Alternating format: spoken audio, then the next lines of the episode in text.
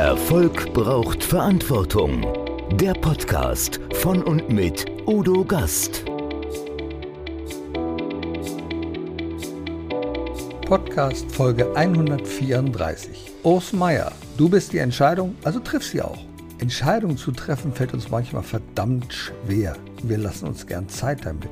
Urs Meier hat in seiner Laufbahn als einer der weltbesten Schiedsrichter pro Spiel etwa 250 Entscheidungen in Sekundenbruchteilen treffen müssen. Bei 883 Spielen summiert sich das auf etwa 220.750 Entscheidungen, die er zu verantworten hatte. Und das oft mit persönlichen Konsequenzen. Verflucht von rumänischen Hexen, massiven Drohungen durch verärgerte britische Fans ausgesetzt, ist er sich stets treu geblieben und hat sich sogar für Fehlentscheidungen öffentlich entschuldigt. Eine Größe, die vielen Entscheidern in Politik und Wirtschaft offenbar abhanden gekommen ist. Wir sprechen im Talk über notwendiges Praxistraining für Schiedsrichter und andere Fußballreformen. Vor allem aber geht es um die Frage, was Entscheider in Unternehmen vom Fußballschiedsrichter lernen können. Denn pfeifen kann jeder, leiten nur die wenigsten. Erfolg braucht Verantwortung. Noch mehr bedarf es kompetente Begleitung auf dem Weg zum Erfolg. Weise Unternehmer holen sich Rat von denen, die den Weg schon gegangen sind und die Abkürzungen kennen. Die Kontaktadresse von Udo Gast finden Sie direkt in den Show Notes. Herzlich willkommen wieder beim Gastredner. Liebe Zuhörer, liebe Zuschauer, ihr kennt das möglicherweise. Da ist eine Entscheidung zu treffen und das fällt so schwer. Und wir denken, ach, lassen wir uns mal eine Woche Zeit dazu. Manchmal muss es schneller gehen. Manchmal müssen wir Entscheidungen in zehn Minuten treffen. Und manchmal müssen wir Entscheidungen in, innerhalb einer Sekunde treffen. Und ich habe einen Spezialisten dafür, einen, der sich wirklich absolut gut damit auskennt. Der hat in 883 Spielen Entscheidungen getroffen. Schiedsrichter, Legende und einer der weltbesten Schiedsrichter, Urs Meier. Herzlich willkommen. Ja, hallo, lieber Udo, liebe Zuhörerinnen und Zuhörer.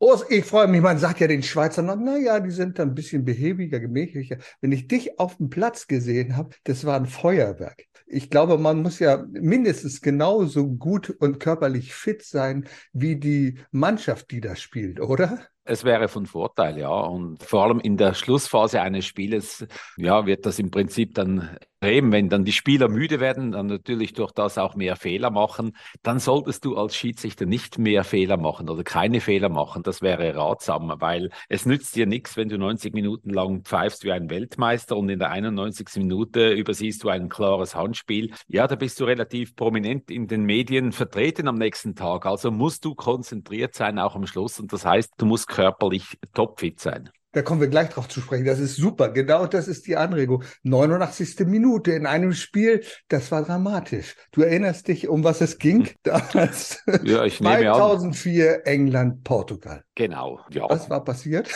ja, was ist passiert oder was war passiert? Eigentlich ja ein normales, also nein, nicht ein normales Spiel, es war natürlich ein spezielles Spiel. Es war Portugal, Heimmannschaft gegen England, die endlich mal Europameister werden wollten, die auch eine tolle Mannschaft hatten. Viertelfinal in Lissabon, 60.000 wunderbare Zuschauer, 30.000 Portugiesen, 30.000 Engländer, war richtig, richtig gutes Spiel. Eins zu eins hieß es zu diesem Zeitpunkt und dann kam von der linken Seite ein Eckball, nicht ein Eckball, ein Freistoß von Beck Beckham geschossen. Und da weißt du schon mal als Schiedsrichter, das kann gefährlich werden, weil wenn er was gut kann, sind es Freistöße schießen. Ja, es war dann auch so, der Ball ging dann irgendwie an die Latte, kam dann zurück und Campbell hat ein Tor erzielt. Und ich habe gespürt, da stimmt was nicht. Irgendwas ist nicht in Ordnung. Ich wusste aber zu diesem Zeitpunkt nicht unbedingt, was es war und habe dann einfach auf meinen Bauch, meine Intuition gehört und habe diesen Treffer nicht gegeben. Und ja, man hat dann im Nachhinein, hat man es im Fernsehen gesehen, es war nicht der Campbell, der ein Foulspiel gemacht hat, es war Terry, der den Arm über der Schulter hatte von Ricardo, dem Torhüter der Portugiesen. Also der Torhüter konnte nicht aufspringen, der konnte nicht in die Höhe gehen.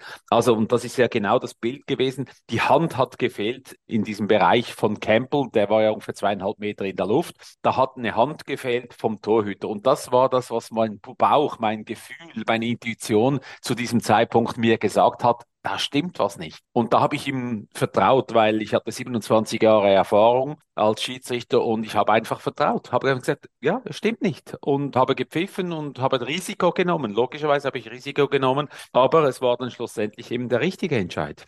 Nun gibt es ja eine ganz klare Regel, gegen die du dort verstoßen hast, sozusagen. Es sagt, man sagt, Schiedsrichter pfeife nur das, was du siehst. Aber du ja. hast, ich habe 27 Jahre Erfahrung, scheiß was drauf, ich werde es schon richtig machen. Und du hast es richtig gemacht. Ja, das ist so, das ist so. Das gibt immer so, so Regeln, die uns äh, irgendwo auferlegt worden sind, die vielleicht auch stimmen, wenn du keine Erfahrung hast, wenn du, wenn du noch ein Neuling bist, dass du da dich eher auf das, was du siehst, im Prinzip verlassen sollst, weil du hast ja keine Erfahrung. Aber wenn du schon Erfahrung hast, und das ist ja auch im Geschäftsleben, im Privaten, so im Autoverkehr zum Beispiel, wenn du schon Erfahrung hast, ja verdammt nochmal, dann vertrau doch auch deinem Instinkt, weil der Instinkt ist bei mehrlagigen Situationen, also wo es verschiedene Möglichkeiten gibt, wo verschiedene Faktoren ineinander reinspielt, ist im Prinzip der Bauch, das Gefühl immer viel schneller und auf dem richtigen Weg als der Verstand. Der Verstand hat viel zu lange, bis er alles abgecheckt hat, was jetzt da richtig und falsch ist. Und gerade wenn du im Autoverkehr bist und dann halt dich auf den Kopf verlässt, ja, dann kann es sein, dass halt das Unglück schon passiert ist, oder? Und ja, und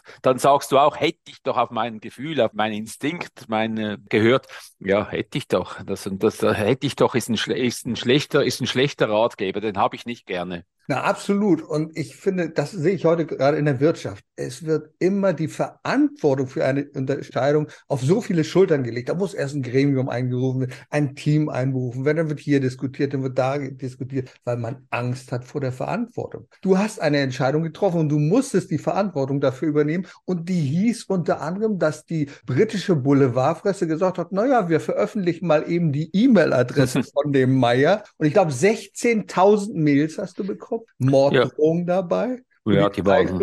Und all solche Sachen. Ja, das war am Morgen um 9 Uhr, waren die 16.000 Mails. Also wenn wir das nicht vom Netz genommen hätten, wären es weit über eine halbe Million geworden, vielleicht sogar noch viel mehr. Also da war richtig was los in England und ich war ja dann auch vier Tage auf der Titelseite der Sun. Also das muss man zuerst schaffen. Also das schaffen nicht sehr viele. Also Beckham hat es nur drei Tage geschafft. Also ja, man muss dann schon. Also das heißt auch, die Zeitungen haben gut Geld verdient damit. War ein Thema, das halt den Briten ah, ja, sage jetzt mal, äh, sehr nahe gegangen ist, weil die lechzen natürlich schon seit langem, seit 1966 wieder nach einem Titel. Und ja, und sie waren richtig nahe dran, oder damals war ja auch noch der Rooney war richtig gut drauf. Der hat sich zwar in diesem Spiel verletzt, hat noch den Fuß gebrochen, den Mittelfußknochen gebrochen. Ja, es war, es lief nicht für die Engländer an diesem Tag. Du hast ja schon einiges miterlebt. Damals, du bist sogar mal verflucht worden von rumänischen Hexen 2004. Nun muss man sich fragen, was hat das für eine Konsequenz gehabt? Du hast es wahrscheinlich nicht gespürt, dieses Verfluchen. Aber was war da passiert? Was war mit den Rumänen dann noch? ja, die sind auch ausgeschieden. Das war ein Qualifikationsspiel für diese Europameisterschaft 2004 gegen die Dänen in Dänemark, also in Kopenhagen. Rumänien war klar die bessere Mannschaft, haben aber das dann irgendwie nicht fertig gespielt, haben zu viele Chancen ausgelassen haben dann noch Zeit gespielt. Ich habe gesagt, ja, dann spielt ihr mal Zeit. Ich, ich lasse das alles schön nachspielen. Also äh, ich lasse mich doch da von euch nicht provozieren. Und dann ist halt dann in der 94. Ich habe vier Minuten Nachspielzeit angezeigt, aber die haben immer noch Zeit gespielt, nochmals ausgewechselt auch.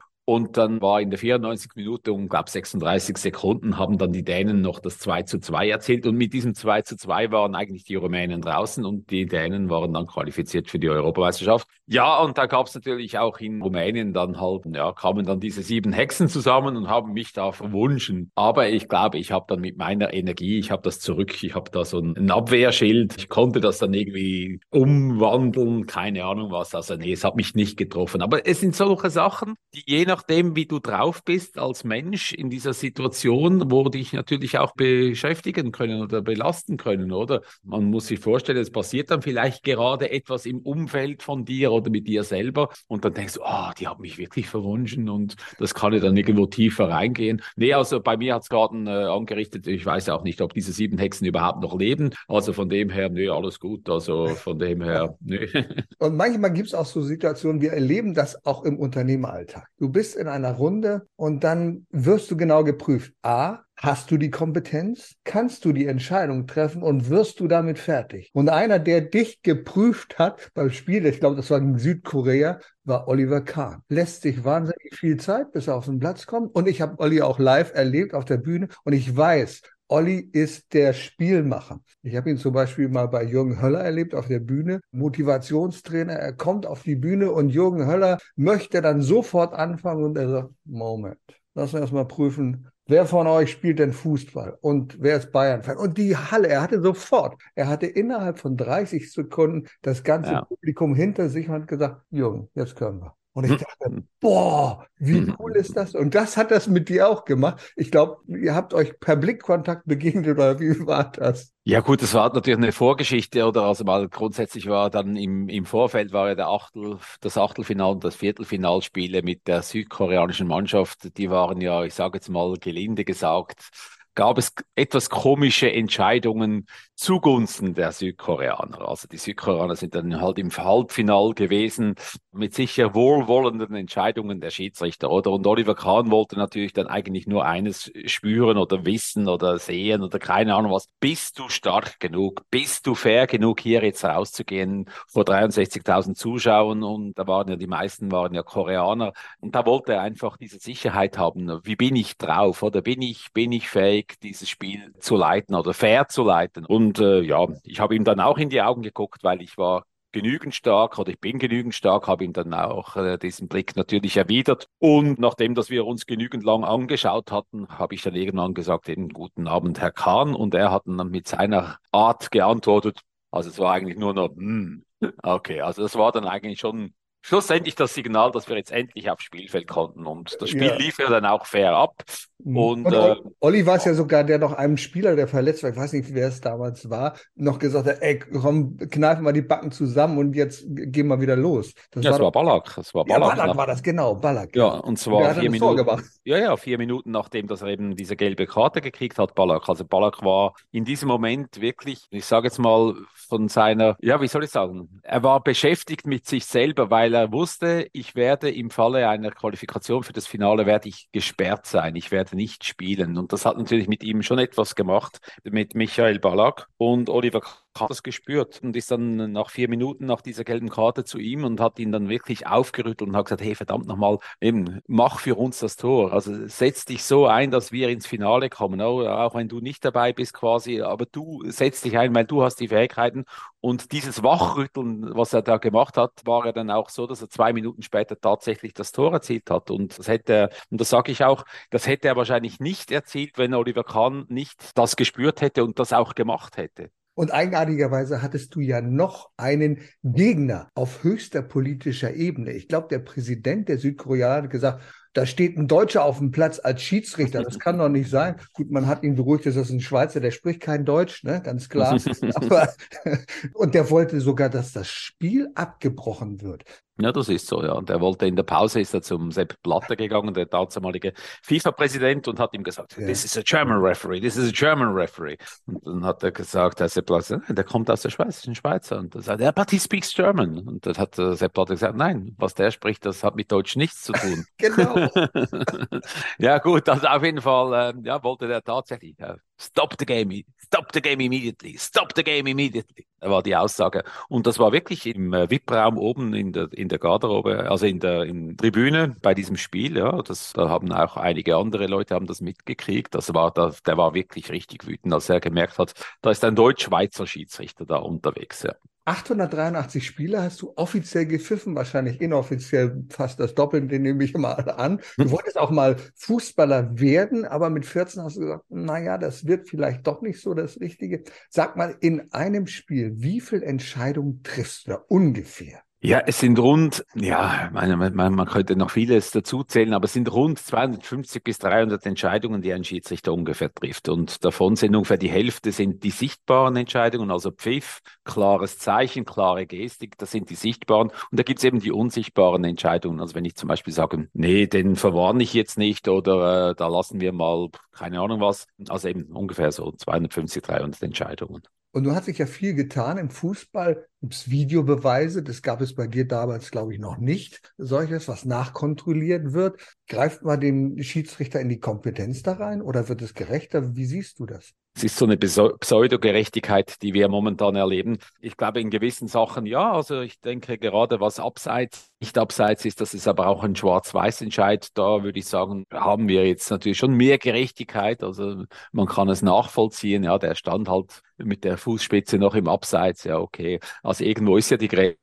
Also das, wie gesagt, das sind die Schwarz-Weiß-Entscheidungen. Da kann es gerechter sein, äh, wo er sicher immer geholfen hat. Und da bin ich auch ein großer Befürworter gewesen. Das ist bei Tor oder nicht Tor. Also auch ein Schwarz-Weiß-Entscheid. Wo es nicht unbedingt gerechter geworden ist, meiner Meinung nach, wo es auch nicht besser geworden ist, ist bei den Entscheidungen Foulspiel, nicht Foulspiel im Strafraum, auch Handspiel, nicht Handspiel und so weiter, diese, diese Sachen, weil Fernsehbilder zeigen uns die wichtigsten Faktoren für eine gute Entscheidung eben nicht. Und das ist die Absicht zu erkennen. Die Absicht ist etwas vom Zentralen. Und das siehst du in Bildern nicht. Und dann kommt noch die Geschwindigkeit dazu und es kommt noch die Distanz dazu. Und auch die werden in Fernsehbildern falsch dargestellt. Also wenn du ein Autorennen siehst, im Fernsehen denkst du, da kannst du mitfahren. Und wenn du an der Strecke stehst, dann weißt du, nein, da kannst du wahrscheinlich nicht mitfahren.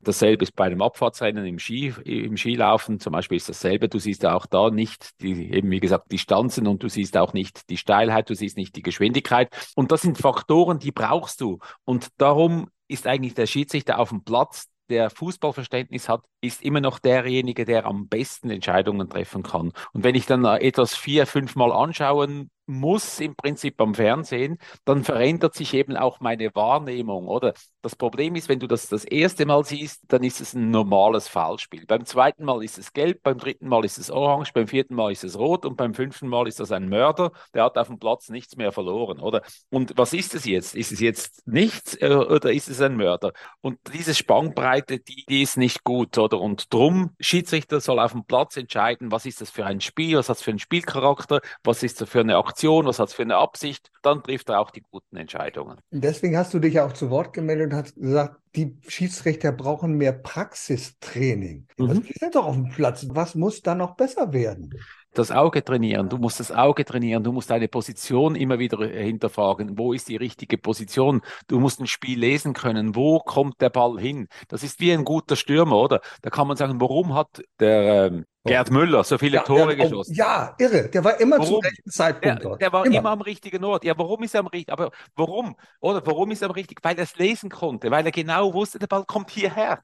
Der musste nicht überlegen, ja, kommt er jetzt da hinten hin oder kommt er nach vorne oder kommt er da? Der wusste, der, der, der hat das gespürt. Der hat so ein Gespür gehabt für, dieses, für diese Situationen, für, diese, für diesen Ort. Und darum ist er am richtigen Ort gestanden. Und genau dieses, dieses am richtigen Ort stehen, dieses Sehen, wohin geht ein Ball, was passiert da, ein Spiel lesen können, das ist etwas vom Entscheidenden. Und dann kann ich die richtige Position wählen als Schiedsrichter und dann ist es auf, auf einmal ist es einfach. Dann stehe ich da und sage, das war ja ein klares Stoßen, das war ein klares Halten, das war ein klares Foulspiel. Das ist so einfach. Und wenn ich die falsche Position habe, dann wird es auf einmal wird's kompliziert. Ja, was jetzt ein Stoßen, was jetzt ein Halten? Oh, äh, mm. und dann da kommt die Unsicherheit und da kommen eben keine guten Entscheidungen mehr. Da kommen sie vielleicht gar nicht mehr oder sie kommen verzögert oder keine Ahnung was, aber sie sind nicht mehr gut und sie werden auch nicht respektiert und akzeptiert von den Spielern und vom Umfeld. Wenn du da stehst, paff, entscheid, hier, baff, stehst vier Meter daneben, drei Meter daneben, elf Meter. Und alle sagen, wow, wow, der steht hier gerade daneben, hat er das genau gesehen?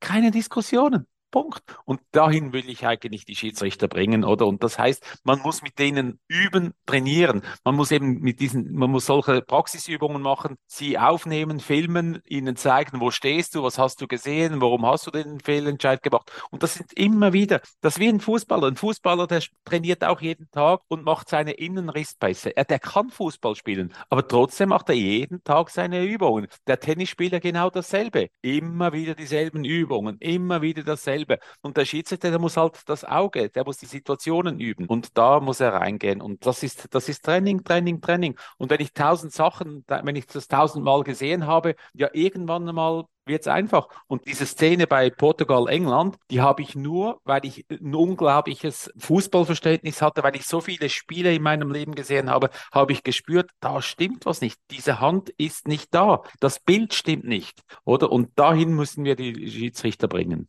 Naja, damit wächst ja auch die, die Routine und die Autorität. Ich bin manchmal ein bisschen entsetzt, wenn ich sehe, diese Diskussion und das Gelaber auf dem Ich sag's mal einfach. Da hat jemand eine Entscheidung getroffen. Punkt. So. Und dann kommt der an, dann kommt der an und sagt nein und ich auch noch. Und das ufert ja manchmal auf. Und du sagst ganz klar, nö. An und für sich sollte es so sein, dass nur der Kapitän mit dem Schiedsrichter spielt oder jemand, der dazu autorisiert ist. Es kann doch nicht sein, dass du deine Entscheidung dann rechtfertigen musst, weil ein Pulk von Leuten um dich herum steht.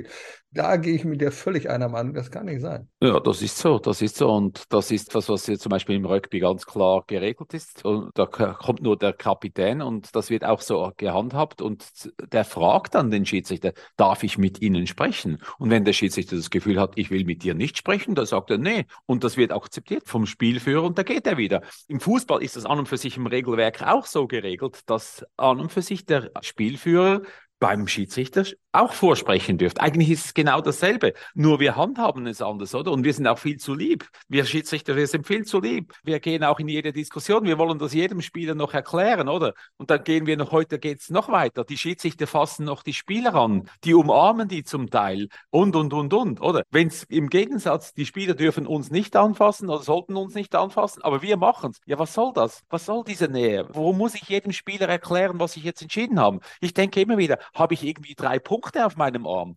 Hallo? Hältst du mich für blind oder was? Oder? Und nein, also ich habe das so gesehen, jetzt geht es in diese Richtung, du hast den gefällt, jetzt geht es in diese Richtung und wenn du ihn nicht gefällt hast, ja, verdammt nochmal, da werde ich das nachher auch sehen, aber naja, du hast ja die Verantwortung zu übernehmen für den. Ja. Nein, wir, sind, liegt, wir, sind da, wir sind da, wir sind da, wie gesagt, das liegt zum Teil auch bei uns Schiedsrichtern, dass wir da einfach in gewissen Sachen, wir sind viel zu lieb und zu großzügig geworden, oder? Und darum habe ich das gestern, gut, äh, gestern war das Spiel Mainz gegen Bayern München. Ja, ja, ja, äh, ja. Mit der roten Karte für den Trainer. Ja, da sagt der äh, Dennis Eideking auch, nee, das lassen wir uns nicht bieten. Richtig richtig, oder? Wenn, wenn da ein Trainer kommt und sagt, seid ihr Blinde oder was? Gut, dann kann er das schon sagen. Soll er sich mal überlegen, was er da gesagt hat, oder? Wir gehen auch nicht zum Trainer und sagen, was bist denn du für Vollpfosten, äh, diesen Spieler jetzt auszuwechseln? Ja, hallo? Naja, du musst, es liegt ja ein bisschen auch im Namen oder des Begriffs Schiedsrichter. So, ich bin auch Richter, ich bin Ehrenrichter beim Sozialgericht. Da ist etwas ganz anderes. Aber im Grunde bist du als Schiedsrichter ja auch der Spielleiter derjenige, der so ein bisschen die Weichen stellt. Wird das ein hartes Spiel? Okay, dann muss ich andere Entscheidungen treffen, als wenn er sagt, naja, die turteln da so ein bisschen vor sich hin, oder? Du siehst dich mehr als Spielleiter. Ja, das ist tatsächlich so. Ein Schiedsrichter, ein Schiedsrichter, sage ich immer, ein Schiedsrichter, der pfeift einfach, oder? Und pfeifen kann pfeifen jeder. Kann jeder. Braucht, ja, also in der Regel meistens, sonst muss er sich eine Pfeife kaufen. Aber leiten und führen, das hat was anderes zu tun. Das sind andere Faktoren. Und das heißt eben, dass du eben auch Entscheidungen triffst, die vielleicht auch hart sind, oder? Und wie gesagt, dass diese Klarheiten schaffst, oder im Prinzip oft werden nicht Klarheiten geschaffen. Also es ist eine Situation, wo man nicht weiß, ist es gelb oder rot. Und in dieser Situation hast du immer zwei Parteien. Der eine will natürlich keine Karte, der andere will eine rote Karte, oder? Die eine Partei. Und jetzt, wenn der Schiedsrichter, wenn der nicht entscheidet, oder? Der hat zwar gepfiffen, aber hat noch nicht entschieden. In dieser Situation, in dieser Dings, gibt es eben diese Rudelbildungen. Da kommt Unruhe rauf. Und zwar so lange, bis eine Entscheidung getroffen werden. Und je schneller der Schiedsrichter eben die Entscheidung trifft, umso, also je schneller er sie trifft, umso weniger wird diskutiert. Also wenn die rote Karte sofort kommt, es ist sofort klar, tack, rot, oder? Ja, dann hat eine Mannschaft kommt schon nicht mehr zum Reklamieren. Die sagt, okay, die rote Karte ist da, wunderbar. Die anderen werden immer noch sagen, ja, aber die ist doch viel zu hart, das wäre doch gelb gewesen. Ja, aber das gibt schon lange eben, wie gesagt, kein Rudel mehr. Und das sind eben der Unterschied zwischen einem, der nur pfeift, der hat dauernd Probleme, der hat dauernd Diskussionen, der hat dauernd Rudelbildungen und der Spielleiter, der Entscheidungen trifft, der klar ist, der schnell ist, der hat viel, viel weniger Diskussionen. Lass uns nochmal auf ein für die deutsche Fußballseele sehr leidvolles Thema kommen, die WM in Katar früher Ausstieg. Wer war dein Favorit, so aus fachlicher Sicht? Frankreich. Frankreich. Habe ich ja auch so gesehen. Tolle Leistung, tolle Mannschaft, vieles gemacht. Als Fußballexperte, was hätten die Deutschen besser machen können? Was müssen die besser machen künftig? Ja, gut, ich denke, sie haben ja schon einiges besser gemacht als 2018. Also von dem her, ja, und jetzt kann man auch sagen, wenn dieser Ball der Japaner äh, als ausgegeben worden wäre, wären sie ins Achtelfinale gekommen und dann hätte man vielleicht schon wieder das Ganze etwas anders betrachtet und so weiter und so fort. Ja, sie waren vielleicht im ersten Spiel noch nicht bereit. Ja, es ist schwierig zu sagen. ja, was, was hätten sie besser machen können? Es fehlt ihnen momentan auf gewissen Positionen, fehlen ihnen einfach die Spieler auch zum Teil, oder? Und gerade im Angriff haben sie momentan, ja, ich würde jetzt mal sagen, international gesehen sind sie da nicht unbedingt super aufgestellt. Ja, man muss ihnen etwas noch Zeit lassen in dieser Mannschaft, aber es sind einige tolle Spieler, die, die sich da richtig gut entwickeln werden. Und aber das Entscheidende ist ja auch, Fußball ist ein Mannschaftssport und diese Mannschaft muss zusammenwachsen. Das ist wie in einem Team, in einem Unternehmen, die müssen sich auch erstmal kennenlernen und je häufiger man miteinander umgeht, je häufiger man weiß, wie der andere reagiert, wie er den Ball spielt, den Pass, umso mehr schweißt man zusammen als Mannschaft. Was ich ein bisschen mich frage, es wird immer politischer auf dem Platz. Da sollst du als Schiedsrichter entscheiden, trägt der jetzt diese Binde gegen XY hierfür und dafür? Hilft es, wenn eine Nancy Faeser dann die Binde trägt? Was soll ein Schiedsrichter denn noch machen? Darf das so politisch werden oder sagst du, nee, Sport ist Sport, lass uns die Politik da rausnehmen? Ja, gut, das wünscht man sich ja, oder? Und das Problem ist immer wieder, der, auch vom Sport her natürlich, oder? Wird immer wieder dasselbe gesagt, oder? Also nach dem Motto, wir wollen Sport, wir wollen keine Politik. Und die gleichen, die das sagen, fordern nachher, dass man während der Weltmeisterschaft den Krieg stoppt, oder? Also ob dann das keine politische Aussage ist, bleibt dahingestellt. Nee, es ist natürlich eine politische Aussage. Also man geht dann selber in die Politik, aber sagt, nee, ihr dürft nicht. Nee, man sollte eigentlich das tatsächlich im Prinzip trennen und man sollte vor allem die Spieler, die Sportler, die an einer Weltmeisterschaft sind, sollte man nicht politisieren. Man sollte ihnen nicht diesen Druck auferlegen. Und das hat man in Deutschland etwas gemacht, dass man natürlich die Spieler da im Prinzip trägt. Trägt jetzt der Neuer diese Bände? Was macht jetzt die Mannschaft? Was macht jetzt äh, der einzelne Spieler? Die wurden zum Teil auch in den Interviews wurden die da gefragt. Sie mussten politische Statements abgeben. Sie mussten sich da mit dem auseinandersetzen. Und das war sicher im Vorfeld einer Weltmeisterschaft war das nicht, nicht gut und nicht klug. Ich glaube, die Argentinier haben solche Probleme nicht gehabt und so weiter. Auch die Franzosen wahrscheinlich eher nicht. Ja, und in Deutschland wurde das schon sehr, sehr stark politisiert und das war sicher nicht gut für die Mannschaft. Und das muss man in der Zukunft sicher besser machen, dass man die Mannschaft da rausnimmt. Also wie gesagt, das sollen von mir, von mir aus soll der Verband da ein Statement abgeben, aber nicht die Spieler, nicht, dass, die sollen sich aufs Fußballspielen konzentrieren. Genau, auf das, was sie können, da bin ich absolut mit dir einer Meinung und sich nicht unter Druck setzen lassen und auch nicht instrumentalisieren lassen lassen. Darum geht es ja auch. Lass uns mal den Bogen spannen. Du stehst hier oft auf der Bühne und berichtest aus deinem breiten Erfahrungsschatz, Entscheidungen zu treffen. Was können denn Unternehmer lernen von dir als Schiedsrichter in Bezug auf Entscheidungen? Ja, ich glaube, eines der Kernsätze, den ich natürlich in meinem Vortrag habe, ist, kein Entscheid ist auch ein Entscheid und wir sind nicht nur verantwortlich für das, was wir tun, sondern eben auch für das, was wir nicht tun. Und ich glaube eben, dass ganz, ganz viele Führungsleute zum Teil eben nichts tun, dass sie Angst haben vor Entscheidungen, dass sie von den Konsequenzen Angst haben. Und da möchte ich sie eben auch dafür sensibilisieren, dass wenn sie schon in diese Position gehen, dass sie eben dann auch diese Verantwortung übernehmen und dass halt auch mal ein Fehlentscheid dabei sein kann. Ja, und wie gehe ich mit diesem Fehlentscheid um. Ja,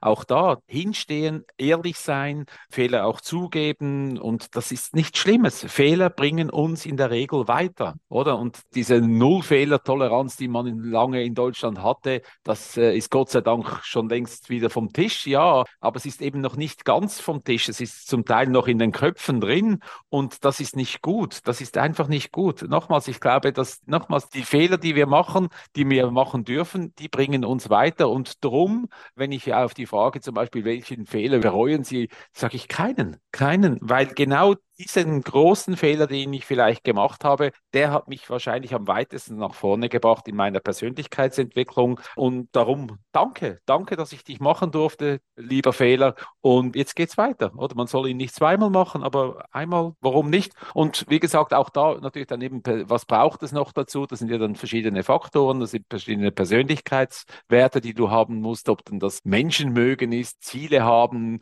oder und auch da, was für Ziele, wie definiere ich die Ziele? Ziele oder viele sagen immer von, von ihren Visionen und ihren Zielen, oder? Und wenn du sie genau fragst, musst du sagen, ja, ist etwas schwammig vielleicht, oder? Also das ist ja auch, was ich mit den Schiedsrichtern oft habe, so nach dem Motto, ja, was ist dein Ziel? Möglichst hoch nach oben zu kommen. Ja, was ist möglichst hoch?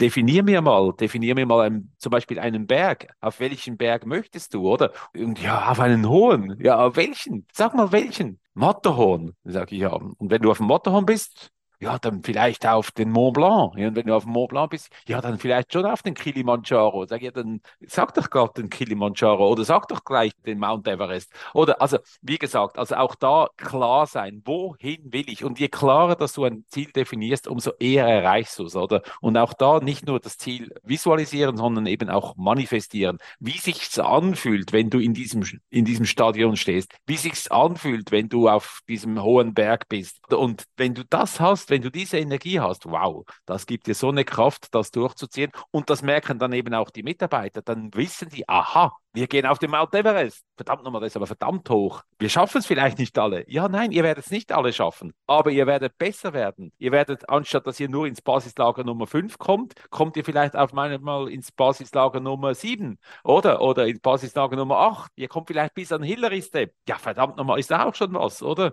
Aber wenn ihr es nicht versucht, dann werdet ihr da irgendwo im Tal der Ahnungslosen bleiben. Was ich da raushöre bei dir, ist nicht nur diese Klarheit, sondern auch, glaube ich, für jeden Entscheider, für jeden Berechenbarkeit. Also die Entscheidung, die du triffst, würde ich sagen, berechenbar. Nicht heute so, morgen so, mal gucken, wie er morgen entscheidet, was für einen Tag hat er, sondern ich glaube, es ist ganz wichtig, dass du Flagge zeigst und sagst, komm, das ist meine Linie, das ist meine Vision, das ist mein Ziel und deshalb, genau deshalb entscheide ich so. Das finde ich äh, sehr, sehr wichtig. Wie lernt man das, diese Autorität? Was müssen Führungskräfte mitbringen? ja, diese Berechenbarkeit gibt ja auch eine Zuverlässigkeit. Ich glaube, gerade Mitarbeiter wollen einen zuverlässigen Chef, die wissen, um was, äh, die wollen wissen, wo es lang geht, oder? Und da können sie auch selber entscheiden, will ich diesen Weg überhaupt mitgehen? Oder will ich ihn nicht mitgehen? Oder? Also das ist ja auch etwas, oder? Dass wir unseren Mitarbeitern auch diese Möglichkeit geben. Ich sage immer wieder dieses, wie soll ich sagen, ja, dass wir denen auch vertrauen, dass sie, dass sie selber Entscheidungen treffen können, oder?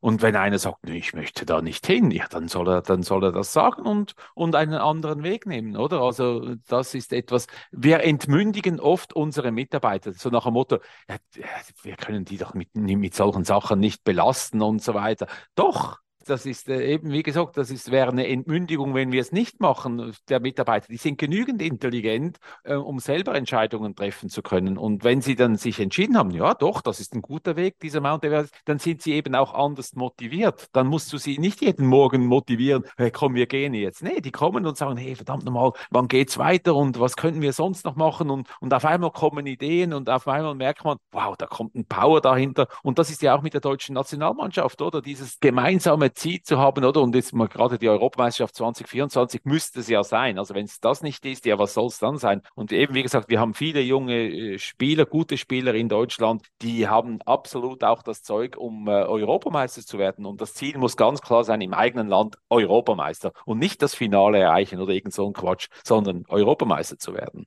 Du hast es ganz klar gesagt, also wir müssen in der Mannschaft das Ziel kennen. Ich habe äh, jüngst mit Professor Guido Quelle gesprochen und da habe ich das ein Bild aus dem Fußball bemüht, was mir da gerade so einfällt. Ich sage, stell dir vor, man spielt als eine Mannschaft, ein Unternehmen und die Hälfte weiß nicht, wo das Tor steht. Das ist unglaublich. Das, ja, ich weiß ja gar nicht, wo ich hin soll. Deswegen ist es so wichtig, dass Ziele auch vorgegeben werden. Aber und, genau so ist es. Ja, leider ist es so. Genau. Aber heißt, genau so ist es. Dann sprichst du mit einem CEO, der sagt er von klaren Visionen, und dann gehst du aus dem Büro von dem und sprichst mal mit seiner äh, Sekretärin oder mit seinem irgendeinem Mitarbeiter und sagst, was sind eigentlich die Ziele eurer Firma?